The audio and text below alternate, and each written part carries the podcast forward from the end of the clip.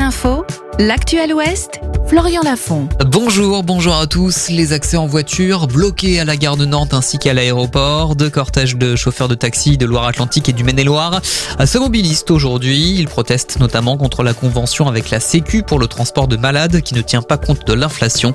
Ce matin, les taxis ont organisé une opération escargot sur le périph. Eux doivent décider aujourd'hui s'ils poursuivent ou non la grève entamée hier à l'appel de la CGT. Les postiers du centre-ville de Nantes dénoncent de mauvaises conditions de travail et la sanction d'un mois sans salaire prise à l'encontre d'un facteur. Une manifestation aura lieu à jeudi après-midi à 16h30 rue Édouard Herriot.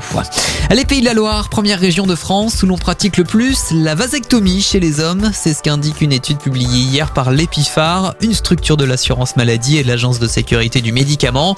Si la pratique reste encore très minoritaire, elle a été multipliée par 15 en 12 ans et permet un meilleur partage de la charge mentale de la contraception au sein du couple.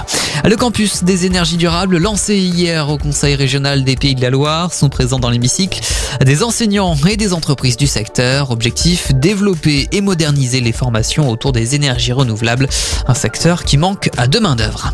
Dans l'actualité internationale, comment mieux protéger les espèces migratrices menacées? C'est tout l'enjeu de la conférence qui s'est ouverte hier en Ouzbékistan et jusqu'à samedi autour des pays signataires de la Convention de Bonn. Il n'est heureusement pas trop tard puisque certains pays ont déjà réussi à reconstituer des populations d'animaux pourtant en voie d'extinction. On passe au sport, soirée de Coupe de France aujourd'hui en volet féminin. Les Neptunes de Nantes reçoivent le Canet à 20h pour le compte des quarts de finale. Une Coupe de France qui se joue également en basket masculin avec à la même en huitième de finale Cholet qui se déplace sur le parquet à de Strasbourg. La météo pour terminer, grisaille épuisée par cet après-midi sur nos départements.